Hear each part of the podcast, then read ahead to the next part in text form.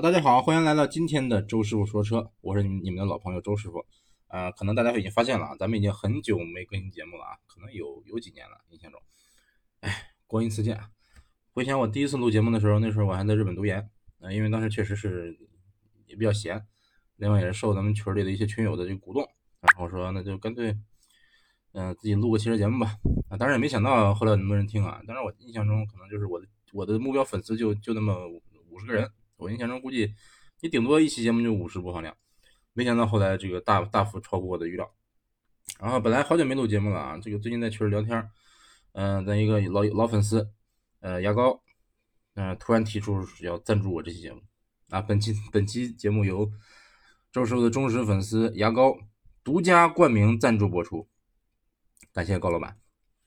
啊，嗯，牙膏老板在群里说呢，就是这个 意思是说。呃，不惜花重金也资助我录这么一期节目，就为了情怀，呃，我也非常感动。所以说今天是昨昨昨晚上可能到现在可能都连十个小时都没有，呃，我们达成达成了共识。现在这个周师傅就决定拼尽我今天的这个这这这个花，哪怕我花半天时间，我要录一期优质的节目出来。好，咱们这期节目聊什么呢？啊啊，对，刚才一个小秘密啊，就是呃那个为什么最近录节目少了呢？最近吧？这几年录节目少了，主要因为说实话就是忙啊。当时我我读研的时候也，但虽然说也打工吧，但是其实空闲时间还是还是比较多的。现在，嗯，怎么说呢？回国以后，这个呃，我在在日产工作过一段一段时间，然后到一个钢铁厂做过一段时间翻译，后来现在是在一个呃一个全国知名的一个高中工作啊。最近有有关我们学校的这个呃谣言比较多啊，我简单辟个谣。首先，我们没有上市。第二，我们没有天价学费，啊，第三就是，呃，就是我我们这儿还是依然欢迎这个成绩好的农村学生来啊，就是给给大家提供一些，给一些农村学生我们会提供一些优惠，就是这样。好，啊，今天聊什么呢？嗯，我想简单聊一下这个，嗯，汽油车和电动车的这个区别哈，或者说，比如说大家在选车的时候啊，电车可不可以买？因为我发现最近很多群都在聊这个话题，就是好多人。呃，尤其是在当初啊，当初这个咱们新能源车刚出来的时候，好多咱们老这个燃燃油车车主吧，都对电车有一种莫名其妙的鄙视或者是蔑视。呃，咱也不知道为什么啊，咱也不敢问。嗯，然后比如说有有人问说，想想买想买电车，嗯，可不可以买？一般大家都会说不不不，不能买，不能买，不能买。甚至说大家还给电动车起了一个啊不太好听的绰号，叫啊电动爹，或者说叫大趋势，是吧？我我买了辆大趋势，我买了辆电电动爹。啊，这都是调侃，啊，为什么呢？我个人感觉啊，可能是因为早期的电动车确实是口碑不好。你比如说，我印象中，咱们中国早期的电电车，嗯，比亚迪的 E 六是吧？好像是那个，就是那个叫，好像是在在深圳做当出租车，呃，不光深圳啊，在在南方有些地方我是见过的。我之前有一次去南京，坐过，这很早以前啊，坐过两坐过一次那个车，然后那个司机开非常猛，就是我坐的就特别头晕。头晕车，呃，因为那个那个车感觉一加速就觉得头晕啊，但是后来我才知道是，呃，其实那个车加速并不快哈，并没有很快，只是说它那个劲儿，它零到六十那个劲儿就劲儿就能就能感觉挺大，就是非常突兀，就是这样。而那个司机开的比较猛，嗯，然后那个那个年代的像那个比亚迪那个车哈，好几十万，印我印象中应该是三十万左右，然后续航里程只有一百多公里，那这不是这么那啥嘛，是不是？到后来。嗯，后来在咱那国国内没有啊，在开始是在日本，这个日产推出这个电动车叫叫 Leaf，叫这个后来我们国内有叫凌风，还好像不是国内好像是挂了启辰的标，反正这个车当时在日本卖可能也卖挺贵，卖的可能有接近二十万吧，还是二十万出头啊，我记得，它续航里程也就一百八十公里啊，也不长，那时候应该是在二零一几年，二零一零年或者零九一一一零一一年，就是很很早以前。嗯，然后直到后来，我记得咱们咱们国内这个开始大量大批量生产电动车的时候，应该是在那个早在这个北汽，嗯，它投产了一个叫北汽幺八零，对，顾名思义，它续航里程也就一百八。但是啊，就是让我吃惊的是啊，在短短的一两年时间里边，它这个续航里程就从一百多提到了三百多，三百多。完到后来开始这个续航里程开始不断提升，不断提升，因为早期的电车，你像特斯拉啊，它出的比较早，它续航里程可能是长一些，因为。它本身就是就是就是从零开始研发的一个电车，就就是纯纯电车。但是咱国内的一些厂商嘛，研这做的一些新能源车嘛，大部分都是我们叫油改电，就是本身这个平台是造油车的平台，然后他把它鼓捣鼓捣，把发动机换成电机，然后再再在哪儿放点电池，就变成了一个电动车啊。所以说这种车，因为你是油改电嘛，你的续航里程说实话不会说太长。嗯，然后其实告诉大家一个小秘密啊，呃，周师傅其实在呃二零一二零二零年，就是去年的八月十几号，我买了辆这自己买了一辆电动电。买了一辆电动电，呃，为什么呢？就是，因为当时我就想想买个车，也不知道为什么突然想买车，因为因为我和我媳妇儿我们俩上班的路线不太一样，嗯，她想想要个车，然后我那时候，呃，正好我一个亲戚从北京开了个电车回河南，当时我的我是跟我媳妇儿回回河南老家，那和她的河南老家，然后在在那算避暑吧，然后他那个亲戚就从从北京开个电车过来了，他开的应该是一个威马的 EX 五吧，好像是这么个车。然后他说他从北京开到开过来一千多公里啊，呃一千可能整整一千公里吧。然后他说他充了三次电，然后然后这个就就，当当时我吓我一跳，我说怎么三次电就能跑一千公里，充一次电跑三百公里啊？啊，因为对因为那那段时间对电车没有没有深入了解，哎，当时当时是夏天，来我跟他聊聊，他说他那个车十九万八，呃十八万九好像是，呃然后配置还挺高，然后说我试着开了开，哎感觉真香。后来当时我就萌生了一个，那是那那是二零。二零二零年的八月一号左右，然后当时我就萌生了一个买车的想法，然后在那十几天的时间里，我就开始疯狂看车。然后，嗯，其实最最开始，啊，没告诉大家买的什么车啊，就是我最开始最开始看的时候，可能看的是，呃，看纯电的这个 Q 二，然后纯电的高尔夫，然后那个小鹏，小鹏那个叫小鹏那个 SUV，然后，呃，但没有看比亚迪啊，没有看比亚迪。呃，主要看的这些车啊，还有那个别克的那个别克的那个叫什么来着？呃，就是像旅行车一样的，呃，蔚蓝好像蔚蓝乱七八糟的啊，反正就就是就是这样。然后看了一些车啊，甚至说我也考虑也也有看特斯拉，但是特斯拉真不敢买，就感觉它降价太快，生怕我买了以后立马降好几万。结果后来真降了啊，啊，这是叫叔叔神。然后本来看的都是都是大概大概就是十十几万、二十万这个价位，因为我当时寻思着。嗯，不会更便宜了吧？就是再便宜的车应该就就就没法要了啊！当时我也知道说，我知道说东风本田、广汽本田都有两款车啊，都是长得跟这个这跟那个 X2V 和缤智很像的两款车啊，一个叫 XNV，一个叫 VE 一啊，VE One，这这这两款车就是基本上长得就是跟叉 V 和缤智外形几乎一模一样啊，但他们是油油改电纯电的。然后我印象中这俩车这个价格大概都是低配十七万，高配十八万这么个价位。我当时一看。太贵了，是吧？这个价这个价位，我就不不如不如买高尔夫，是吧？高尔夫高尔夫纯电的还便宜一些。结果，嗯，当时我一个我一个网友，咱一个一个一个车友，也是也是粉丝群里的，就说说他们他是买了一个奇瑞的电车，然后他那个同事买了一个本田东风本田的那个，就是叫叫叉 N V，他说非常便宜，十万块钱。我说啥？十万块钱？我说裸车十万吗？他说落地十万。我说啊。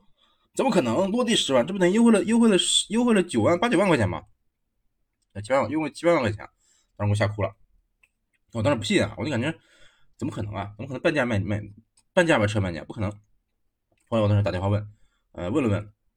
问了问我们我们这个河北周边的，就是我们周边那些有有车的这个地方，他们都说大概就是这个价。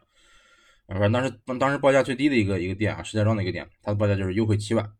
到店再谈。我想可以啊，后来我就，后来那时候就正好暑假嘛，去年暑假，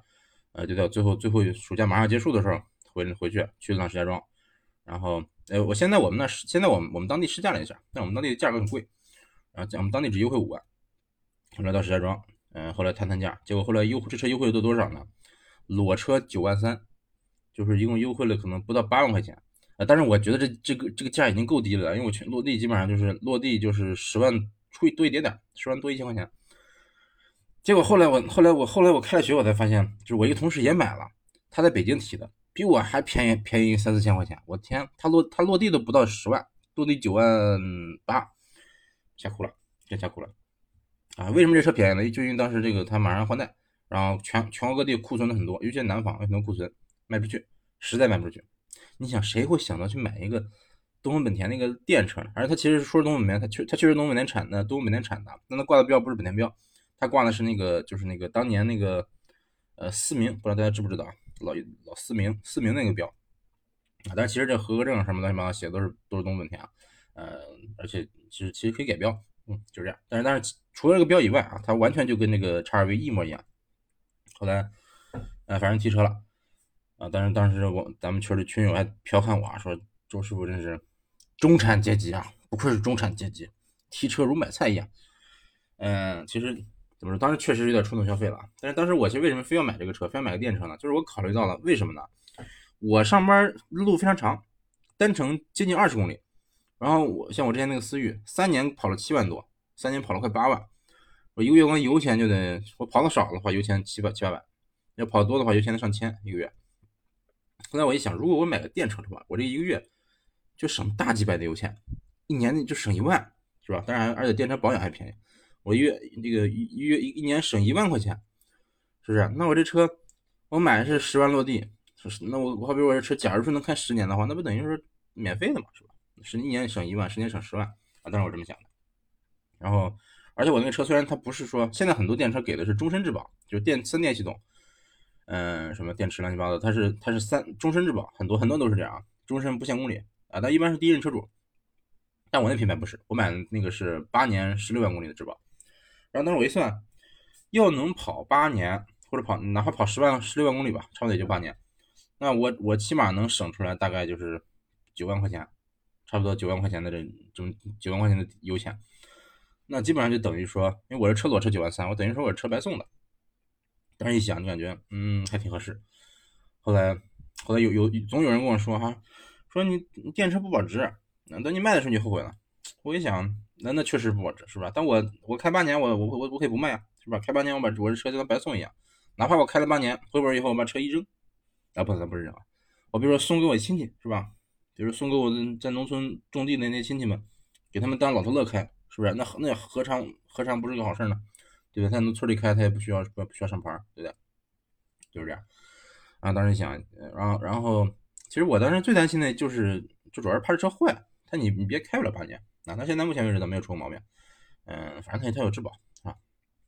然后反正像电池衰减这些，到目前为止还没有遇到没没有遇到过啊，但遇到的就是冬天，确实它这个冬天的话，它确实电池就不经用啊，因为呃像我们这种特别廉价的电车啊，就是一般来说啊，十万十万以下的或者二十万以下的吧，嗯，电车它一般是不带这个电车组加热加热的这个功能的，你比如贵点的电车，它可能能能把电池加热，冬天的话，电电池热起来以后。它这个续航就没有那么短了。其实像像像我们这种低端电车，它的冬天的话，它的续航里程一般是会打个七折，甚至说更低。而我这个车的续航大概就是，它标的是，嗯，四百公里的续航，呃，五十八度电，嗯，标四百公里续航。然后现在像这个夏天跑的话，极限应该能跑到三百二、三百三这样。然后冬天的话，大概能跑到二百多，嗯，但是冬天不敢不敢太极限啊，反正冬天我一般就到二百，跑二百公里我就充电。啊，所以说还是，嗯，差距还挺大的，是吧？就这这个二百到三，好比说拿二百算吧，二百二百三百算吧，是吧？这是百分之六百分之六十多，呃，不到百分之七十，啊，确实冬天冬天的衰减还比较大。但是好在我因为我单位能充电，我这个车基本上使用成本接近于零，嗯，单位能充电，家里车库呃他也免费给装了充电充电桩，啊，反正我车库住我我我在车库里装充电桩，然后我们这个车库的电费是另算的，啊，我交了二百块钱电费。到现在一年了还没用完，反正我算了算，就是如果你在在家充的话，嗯，在家充的话，嗯，把我这个车充满，电费大概是三十块钱，三十块钱点可能是要要是晚上充的话，可能不到三十。嗯，如果是在外边充电站充，啊，充电站很快啊，这个在家充的话，我那充电桩是七小时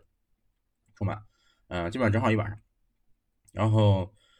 嗯，然后如果是用，比如说用慢充，比如说那那普通的空调插座，二百二十伏插那种插座充的话，那就比较慢慢，那可能需要大概十九小时。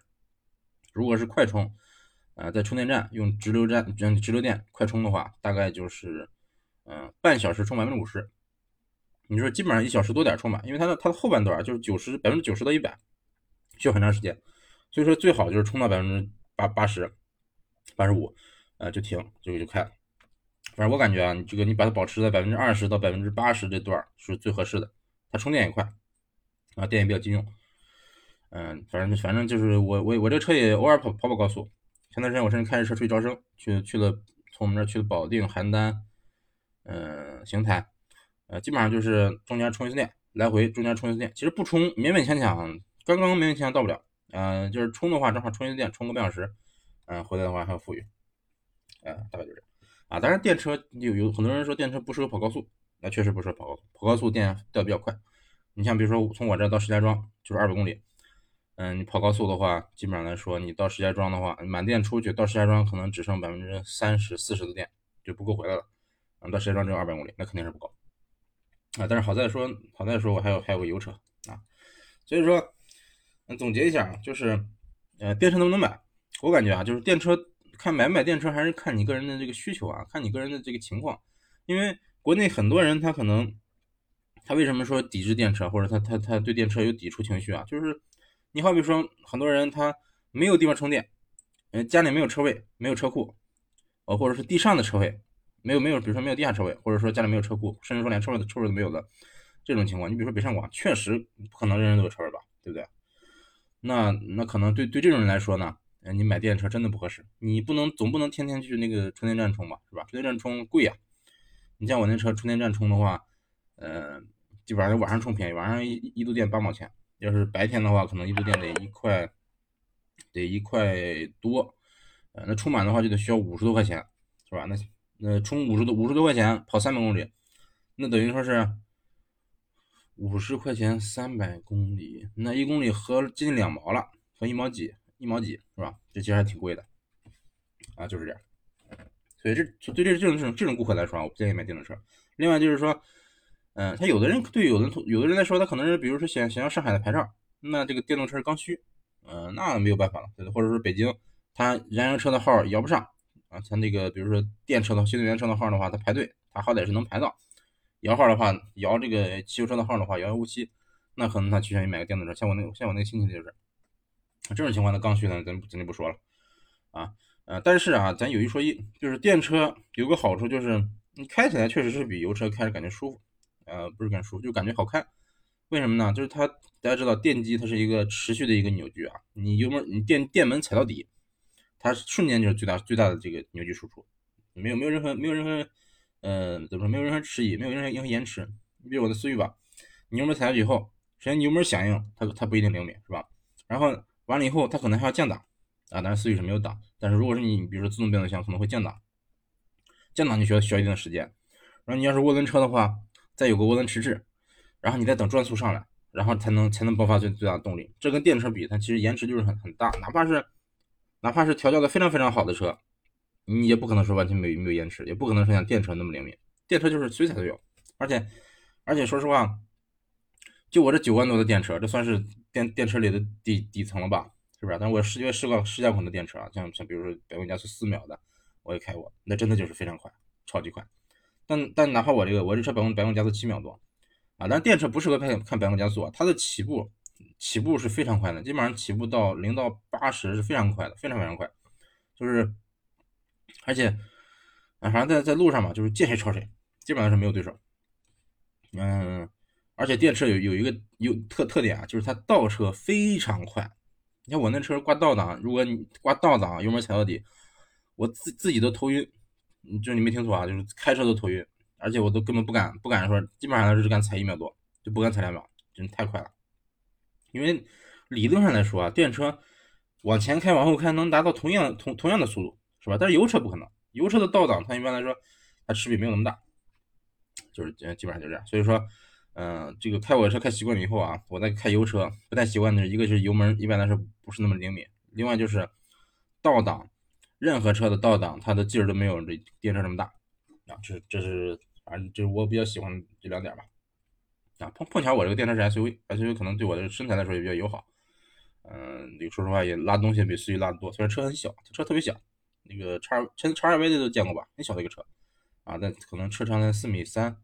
宽一米七几。其实，在市里开的话，你停车也比比我那思域更方便。你看现在现在我们家有。呃，就是有个君越，有个思域，然后有这个有个有个这个这个电动店，我一般来说都开这个，一一般来说都开电车。好，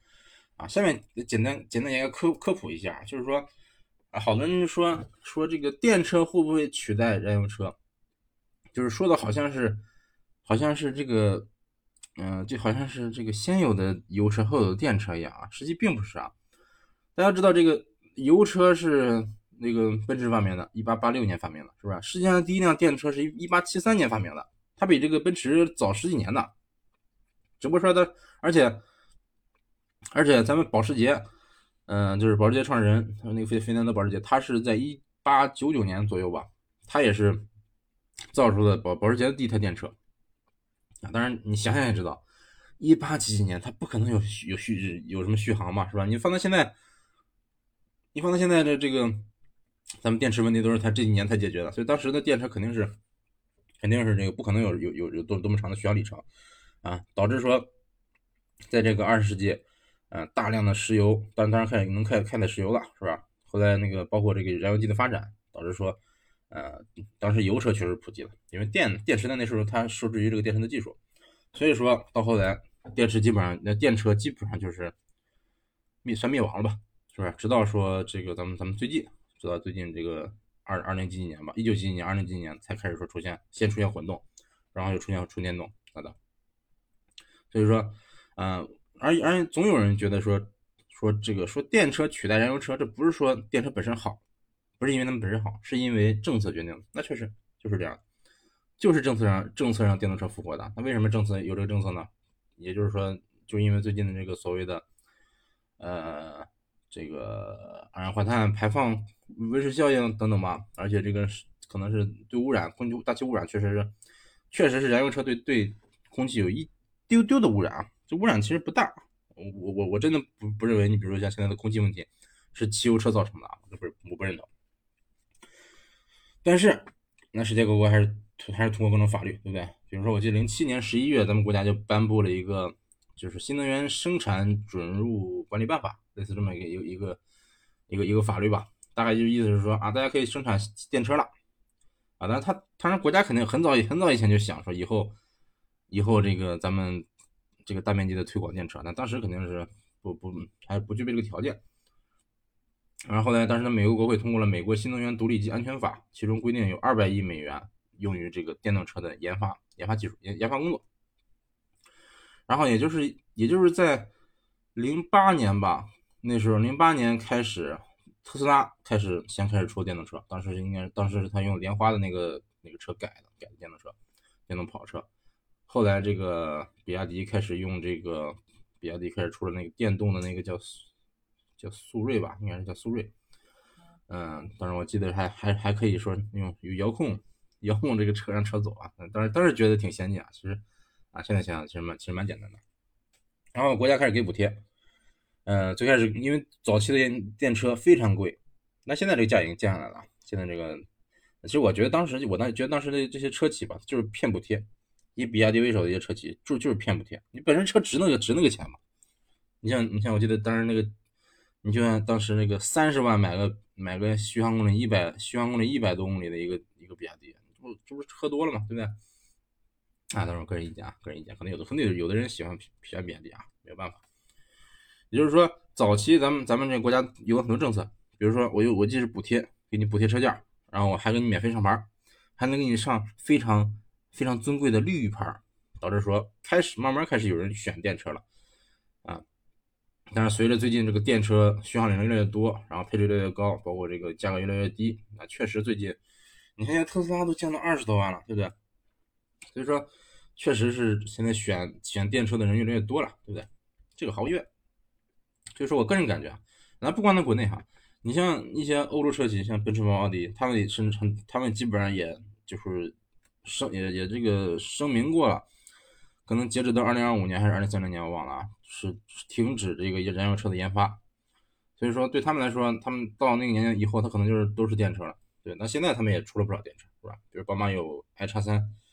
奔驰有那个，哎，奔驰那个忘了叫什么了。然后奥迪，比如有这个 e 创，啊，e 创优惠特别大，就七十多万的车呢，优惠到三十多万。比如像 Q 二的电动啊，等等，有很多。但现在这这些德系品牌，他们还是有改电。还没有说这个没有开始这个正儿八经研发纯电车了，但以后肯定肯定是要研发的，对不对？所以说，嗯，我个人感觉吧，就是这个电车的普及啊是个趋势，那绝对是绝对是趋势啊！你只是这趋势来早晚的问题，是不是？有可能说，有的人觉得十年，有的人觉得二十年。那你想想以后这个，因为这个石油资源是有限的，那地球上地球上的石油资源是有限的，不可能说无限的开采，那肯定总有一天肯定是要大家都都是要开始生产电车的。那毫无疑问，就等于说有的人，你像我买的我可能买的早一点，但也不是太早。我我意思我的感觉就是，因为我比较抠嘛，是吧？我感觉早买早省钱。我反正说，我我现在开电车不要钱，我开油车的有一一月八百，是吧？我早买早早买一年，我就早省一万块钱，所以说我买是买的稍微早一点啊。确实说现在这个这个电车还还有很大很大的需要提升的空间，比如续航里程吧，未来几年续航里程可能会提到可能会接近一千，现在为止可能最多的这个续航最长的车可能也就七百公里吧，啊这样说七百公里实际上也能跑，也就能跑六百不到啊。其实但是但其实也算可以了，因为你。你油车加满油，一般来说，啊，它加满油可能有的车能跑一千公里啊，但是主要是加油加油比较快。那很多人就说，那很多人就说啊，我你你你充电，你哪怕你快充，快充你一小时吧，你不如我加油快，我加油一分钟我就加油加完了。嗯，你要这么说呢，那是确实确实是无力反驳，对不对？但但是你咋不说用电便宜呢，是吧？那很多人他不在乎钱啊，不在乎钱，你又不在乎钱，又不在乎不在乎加速的话，那买这个电车可能意义就不是那么大。啊，就是这样，嗯，那咱们今天就简单说这么多吧。啊，这个周师傅很很久没录节目了，今天突然一录节目，感觉状态也状态也不是不是很满意。嗯，总之希望大家未来，呃呃，也不用不用对周师傅这个节目进行任何宣传啊，也不需要奔走相告啊。呃，因为我也不确定下次更新什么时候，估计下次更新的时候，除非是有有这个老板拒。这个出资赞助我，可能才会录下一期。好，那咱们就下期有没有下期也不一定啊。总之再见吧。